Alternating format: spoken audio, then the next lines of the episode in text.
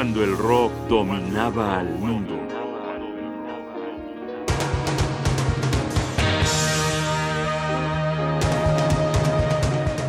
Un cuarteto de problemas.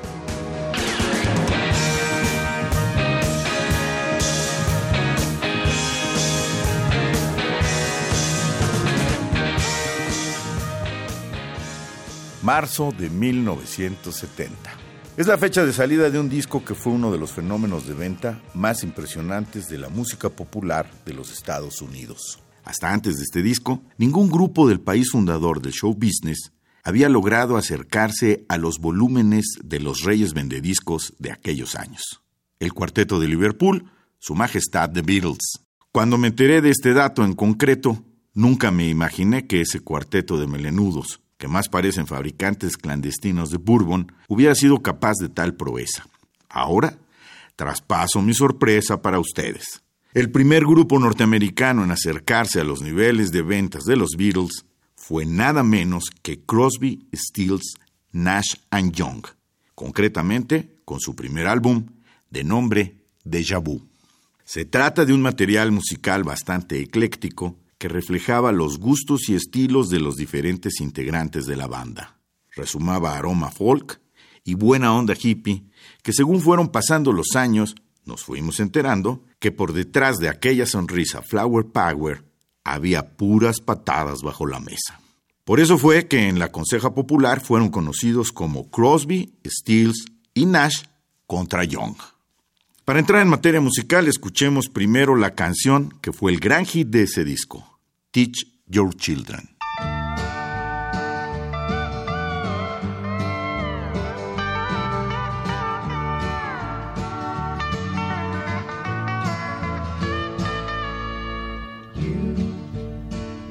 Are on the road must have a code that you can live by and so become yourself because the past is just a goodbye. Teach your children well. Their father's hell did slowly go by. And feed them on your dreams. The one they picked, the one you know by. Don't you ever ask them why. If they told you, you would cry. So just look at them and sigh.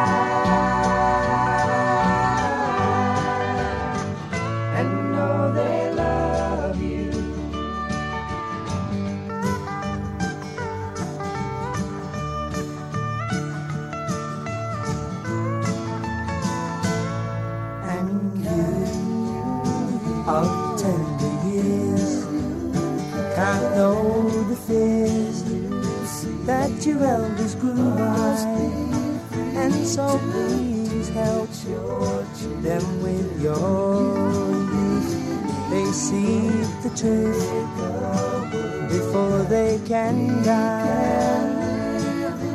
Teach your parents well, their children's hell will slowly go by. On your dreams. The one they picked, the one you know by. Don't you ever ask them why. If they told you, you would cry.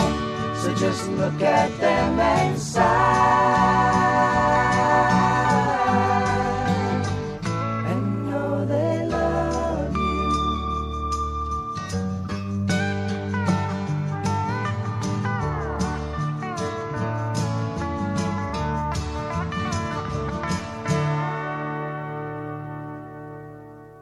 Que conste en el acta que esa canción solo fue programada para ilustrar que lo que les gusta a las masas, generalmente a mí no me gusta, y que no es necesariamente buena música.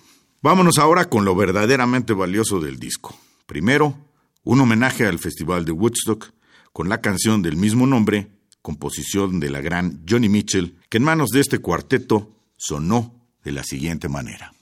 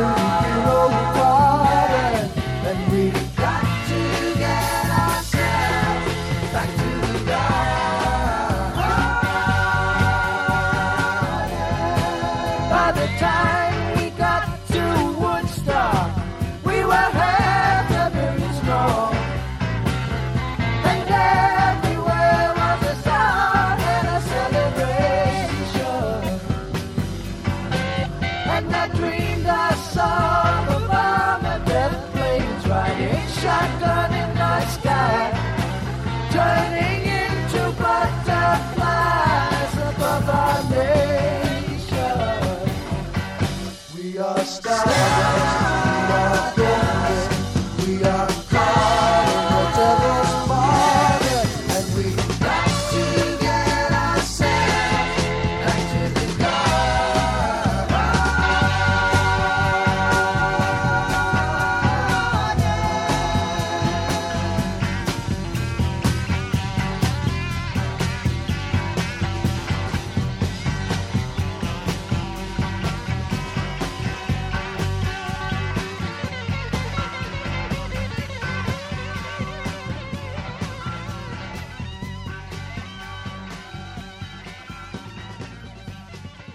Productores y empresarios contemplaron descorazonados cómo, después de lograr el éxito con este disco, el joven Neil Jones se separó del grupo y no hubo poder humano que lo convenciera de reintegrarse.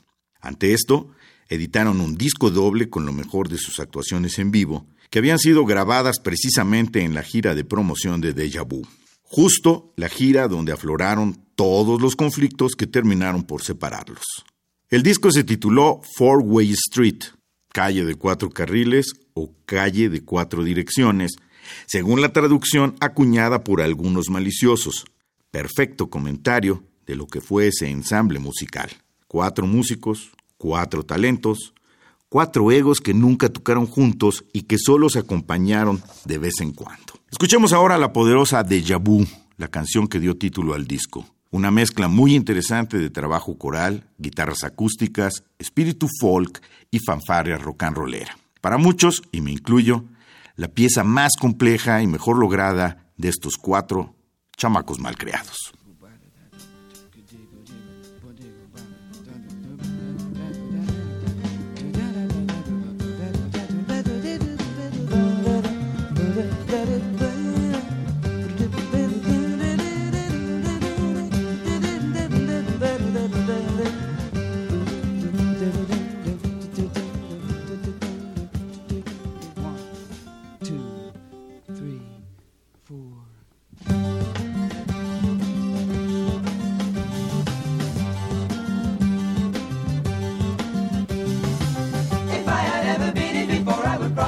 know just what to do, don't you?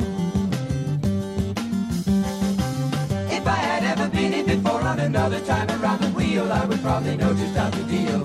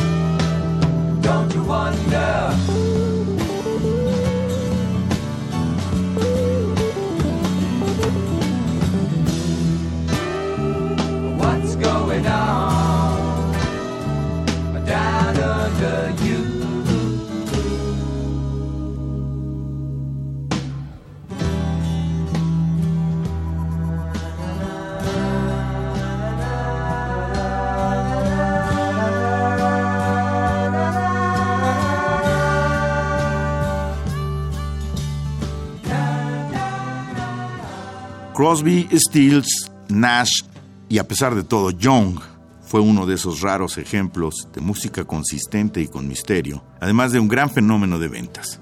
Es un recuerdo para las generaciones de hoy de cuando el rock dominaba el mundo.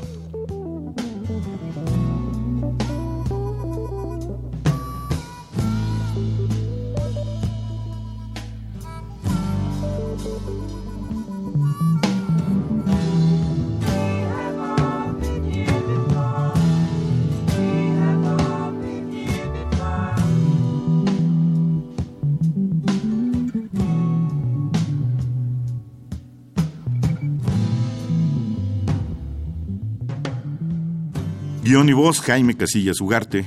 Producción Rodrigo Aguilar. Asesoría Omar Tercero. Controles técnicos Paco Mejía. Radio UNAM, Experiencia Sonora.